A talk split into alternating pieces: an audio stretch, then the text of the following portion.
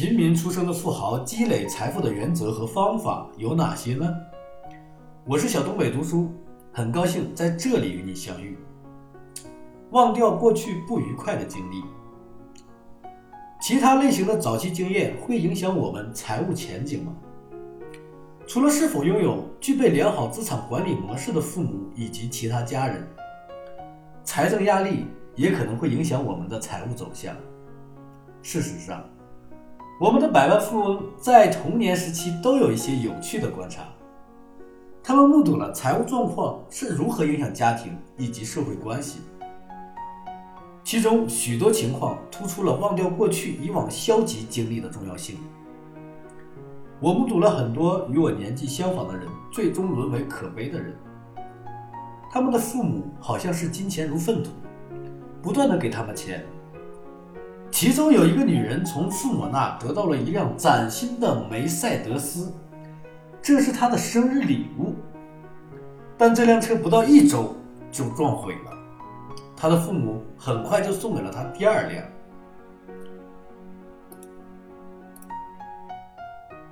一位来自新泽西的一位百万富翁，其净资产为一百二十万美元。我父母一生都不会管理他们的财富。一位来自佛罗里达州迈阿密的一位百万富翁，其净资产为一百九十万美元。我目睹我父亲在理财上的失败。虽然他有着一份白领工作，但是从来没有闲钱，因为他是一个日光族。来自田纳西州纳什维尔的企业主。其净资产为一百一十万美元。我还记得我父母因为失去房产而大吵大闹，我真希望那时候就学习如何做信贷、储蓄以及投资。一位来自佛罗里达州一家纯净水公司的董事总经理，其净资产为一百七十万美元。对孩子们来说，不良理财的压力往往不会消失。这位来自乔治亚州拉格兰奇的新兴百万富翁，净资产为八十二点五万美元，将为我们讲解这一点。高中时我就意识到，父母的经济压力不会因为他们非常努力的工作而减轻。回想起来，我才发觉我父亲在理财方面很糟糕。如果他赚了五万美元，他就能花到六万美元。所有的财务决策都是在绝望的气氛中做出。我母亲因为父亲在经济上的不成熟或一窍不通，而整日沉浸在极大的痛苦之中。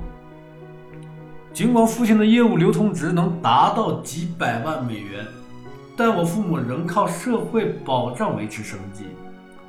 我觉得我父亲要承担绝大部分责任。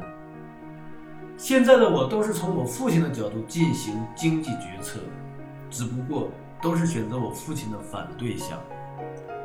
我真希望我能早点了解储蓄、投资、谨慎的信贷使用以及净资产积累的重要性，但是这些都不是我父母教给我的。不可否认的是，我的父母非常爱我和我的兄弟姐妹，他们是伟大的父母。但就是没有教给我们关于钱财的知识。我妻子比我大两岁，三十一岁时，我和妻子的净资产是负四万美元。今天我已经四十八岁了，我们的身家已经达到了八十二点五万美元。这中间到底发生了什么？我们开始完善我们的退休计划。就是从四零三和个人退休账户着手，我们要确保最大限度降低债务负担。幸运的是，我们找到了适合我们的管理钱财的方式，这就避免了重蹈父母的覆辙，随意挥霍浪费我们的经济财富。描述我父母在理财方面的失败，并不是件荣耀的事，但我希望我这番话。能促使现在和以后的父母认识到，教育孩子关于钱财的重要性。我们正在把理财的重要性传输给八岁的儿子。当你看见他的时候，他就会告诉你，家庭和朋友比金钱更重要。同时，他也会告诉你，钱很重要，因为糟糕的理财决策会毁了你的生活。你在成长过程中经历了许多，在理财方面也做出了很多有效或无效的决定，这些已经扎根在你的每一个细胞中，你无法改变。但请你记住，决定你是否能取得经济成功的根本原因，在于你此刻的行为。本节的内容到这里就结束了。如果你喜欢我的声音，可以关注我，也可以订阅本专辑。如果你身边的朋友同样跟你一样喜欢《财富自由》这本书，也可以将此音频分享给你的朋友。让我们在下一节中再见，拜拜。